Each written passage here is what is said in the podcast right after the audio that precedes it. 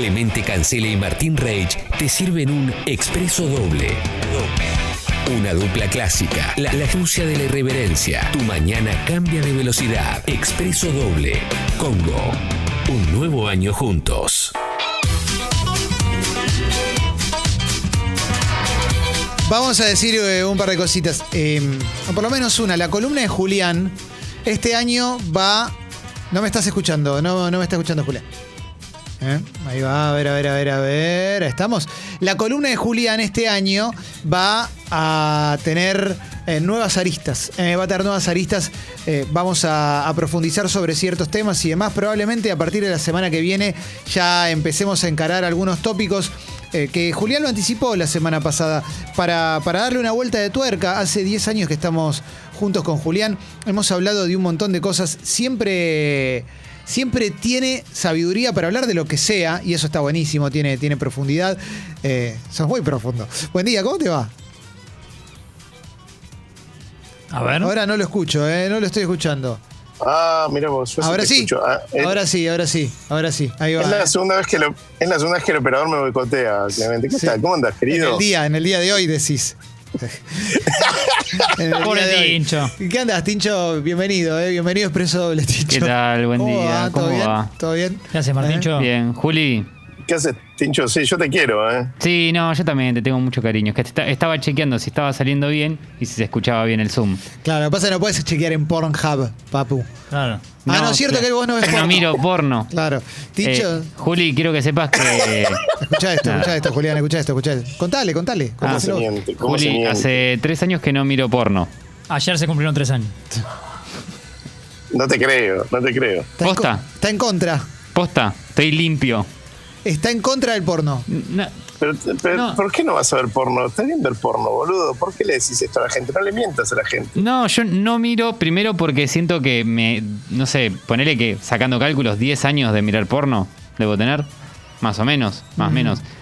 Que me, te- te- me quemó el cerebro, mucho, mucho, ¿cómo es? Eh, tipo, mucha... mm, Te lo quemó, te lo quemó. Sobreexcitación. Sobre eso, eso, mucha estimulación y que además te hace una idea del sexo que no termina siendo esa. Pero, pero ¿cuán susceptible sos para Eh. pensar que ese es el verdadero sexo?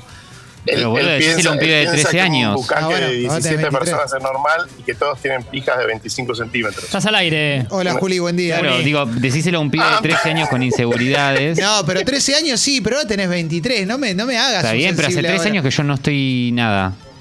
Está bien, pero no me, no me traigas el pibe de 13 años con sensibilidad, pues yo también lo fui. Por eso, bueno, pero digo, pero vos creces con eso y creces con un, con un, con una idea de algo. Está bien que después ya te sacás ese mito, pero digo, y además de contribuir a toda una industria que no me cabe, que ahora sí hay como más cosas, ok, buenísimo. Pero claro, Pero va por ahí no- la posta. no Pero necesito. la posta está en salir de la industria eh, y, del, y del porno basura. Esto Claro. es algo que hemos hablado mucho con Clemente. Sí. De hecho, perdón, uno de los hits del año pasado de Sexy People fue en parte motivado por mí, que era la entrevista a, a los chicos de My Sweet Apple Total. Que, que producían otro tipo de porno. Total, son una pareja que se ama y se graba. Yo Y- pensé que íbamos a hablar de, pas- de pasta Alfredo. Ahora vamos a, estamos- vamos a hablar, sí, sí, ahora, ahora vamos a hablar de eso. Ahora vamos a hablar de eso. Claro, sí, no consumas brasers, entiendo eso, no consumas esas productoras que, que tienen el, el tinte nefasto al, al que decís.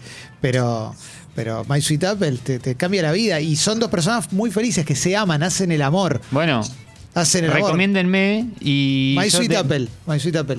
Ok. Ese chico de 13 años con inseguridades, A ver. ¿eh? tan tan sensible, ¿eh? que no ver, que no ves como- González es, para es Martín. Reacts to My Sí. Sweet Apple. Estoy ¿no? buscando, estoy en entrando ahora. Por radio. Sí. Esto está en, en- Pornhub es el canal donde más hay. Bueno, pero igual, eh, mientras, Sí, sí, otro día. mientras Tincho se, se, se cuelga viendo porno, porque descubriendo My Sweet Después de, Apple. tres, después, después de tres años de abstinencia le va a explotar la cabeza. Sí, sí, sí, sí. Juli, eh, lo que quería hoy en esta, en esta columna, te, te cuento que Martín está, lo que pasa Acá es que estoy, no, Juli, ¿eh? no está en el Zoom, pero está. Hola Tincho, ¿cómo andás? Era muy fuerte verte desnudo, ¿eh? Abrazo grande. Blanqueemos una cosa. Primero me dijiste, estoy con gente, no digas nada zarpado, y ya dijiste bucaque, ¿y qué otra cosa dijiste? Sí, sí, Bajas. pero bueno, salgo al aire y me transformo. Estoy con, con- con, eh, gente que trabaja conmigo y me da un poco de vergüenza decir ese tipo de barbaridades. Eh, pero bueno, acá se están cagando de risa, como puedes ver, se me están riendo en la cara. ¿Qué tal? Sí. Buen día. Eh, Juli, Ayer me Sí. junté a, cen- a cenar con amigos. ¿Mm? Sí. Comimos suculentamente Ajá. ¿Qué comiste, Clemen? Pastas. Pero me interesa la descripción. Yo comí fettuccine. cuando, Sí. cuando, cuando decís suculento, para mí siempre es un bombón asesino. No, claro, bombón suculento con Sí. casamiento. Eh, Fettuccini. fettuccini, yo pedí fettuccini, que son unos fideos con eh, tuco y pesto. Ajá, bueno. Mis amigos clásico. comieron algo Ajá. más violento, comieron eh, raviolones, canelones. Me cuesta, en, un, en, en tiempos de calor, me cuesta encontrar una bebida alcohólica que acompañe con gracia y no me caiga pesado, o sea, que no me convierta en un cosaco Sí, derribado. que transpira. Claro, al borde de la muerte. Entonces, me gustaría, en estos últimos girones del verano que nos quedan, Modo terapia. Nacho Girones, preguntarte, ¿qué me recomendás para comer una buena comida? Una, no una comida liviana, pero una buena comida. ¿Con qué podemos acompañar? Y, y apelando a tu creatividad, porque en el 8 hay, hay muy buenos tragos, la verdad hay muy buenos cócteles, eh, mm, excelentes vinos, por supuesto. Bueno, eh, todo eso, que ya sabes.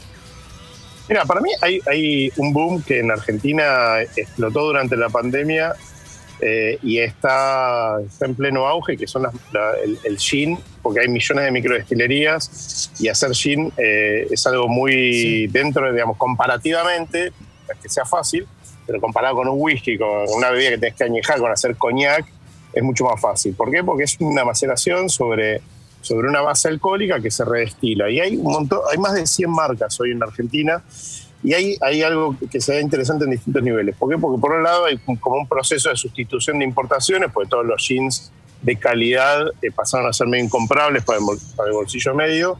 Entonces hay como un montón de, de marcas de jean nacional que van por el lado de la calidad. ¿Por qué? Porque antes nosotros pensábamos en un jean nacional hace unos años y siempre pensabas en pésima calidad, ¿no? En el, en el gin nacional como la bebida del boliche que reemplazaba el gin importado de las marcas tradicionales. Y, y me parece que ahí está ese boom y que tiene esa, esa cosa que vos pedís de algo fresco para acompañar un Morphy, que la verdad que venimos heredando un poco una movida que explotó en España hace unos años, porque España se transformó en el país de mayor consumo de, de gin del planeta, desplazó a Inglaterra como, como gran mercado tradicional. Eh, y está esa lógica, que, que- que el gin con muy, pequeña, con muy pequeñas variantes tiene muchísimos más matices que, que otra cosa. Y que Pará, te hago una pregunta. más simple de preparar del mundo, ¿no? Te quiero pre- preguntar una cosa. ¿Cómo se toma el gin en España?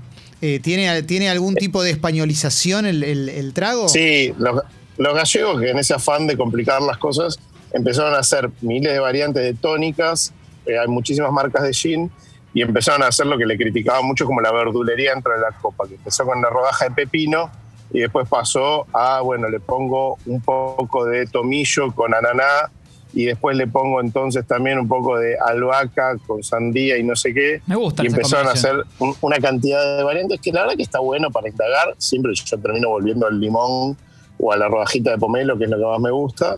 Pero que cualquier alteración que haces ahí tiene otra característica y obviamente que, en ese plano, de al ser una vida tan eh, transparente, digo, no, tiene tantos, eh, o sea, obviamente es un destilador de muchísimos aromas, pero que si vos le pones un poquito de albahaca queda bien, no es que, no es que va a afectar, que cosa que si haces con un coñac en general es mucho más difícil de, encontrarle otros, otros sabores para poner. Y me parece que ahí hay un mundo interesante. De hecho, en este momento estamos volviendo a una destilería porque fuimos a probar jeans eh, de, de una destilería ¿Cómo que te es la más premiada de, nuestro país. Apenas, apenas copeteada, no, no, no estamos copeteados, Ajá. pero sí que probamos dos, dos gin distintos de, una destilería muy linda que está en, en San Martín, provincia de Buenos Aires, que es Sur, que es el gin más premiado de, la Argentina, que tiene medallas en, en- en torneos internacionales y que, que tiene todas las vicisitudes de un proyecto en la Argentina, digo, con lo difícil que es hacer un destilado en un país que no tiene una gran tradición, la verdad que, es,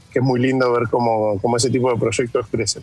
Y me parece que en ese, mundo de aprendizaje que está también un poco el consumidor general de Argentina, que antes eh, quizás ni sabía que era el gin, pero todos los que hoy en día van a bares y, y salen a tomar tragos o preparan en la casa, saben lo que es un Negroni, saben eh, cómo, cómo se toma un gin tonic y, y ahí me parece que hay como un gran crecimiento de mirar marcas locales y, y no pensar que la calidad está solamente en, en las marcas importadas. Y mi pregunta con respecto a la comida es, vos decís que un gin puede acompañar un plato importante, digamos. Yo, yo lo hago, ¿eh? a mí me gusta cenar Sí, a mí con- también.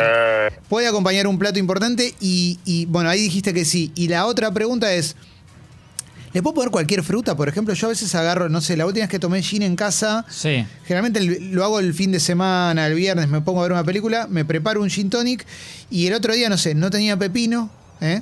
Eh, y agarré unas uvitas. y el la- payaso pepino. Exactamente. Unas uvitas, mira. Eh, Que, que quiere mucho a todos los chicos. Y deshice unas uvitas en el gin, de- así decía la canción de Titanes. Hoy en el bicentenario de la uva. Sí. Exacto. Eh, eh, Está bien que le ponga una frutita, se banca cualquier frutita, Sí. hay alguna que no. En general, siempre viste que el, la- comer con bebidas carbonatadas, con, con, no sé, con un fernet, ya no, no me imagino, ¿no? Como la, la cantidad de esa azúcar y todo eso. El, el gin lo que tiene es que el- de la bebida es como la más seca de todas, porque el gin en sí no tiene azúcar y la tónica es la de las gaseosas la menos dulce de todas. Entonces hace que sea la más ideal para, para morfar o para el típico picoteo, para, así, para, la- para el, el aperitivo o la previa. Para mí ahí funciona bien, eh, cosa que no haría con, con otro tipo de gaseosas.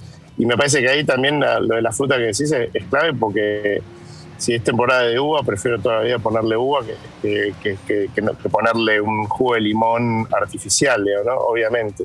Ahí, si, si es temporada de alguna fruta, va muy bien. Y, y- e insisto que el gin toma muy bien esos sabores. Le pones una, una- una rodaja de, o una piel de ananá y va a tener un aroma Claro. mucho más tropical y va a estar buenísimo. Y lo haces directamente con el desperdicio del ananá. Digo, lo que iría a la basura lo puedes usar tranquilamente ahí y va a dar, va a dar buen sabor. Para mí, para mí es, es de, la- de los tragos simples, así de mezclar dos cosas, un destilado con una gaseosa, es lejos la que más se presta para eso y por eso también tanta popularidad. No es que estoy inventando nada.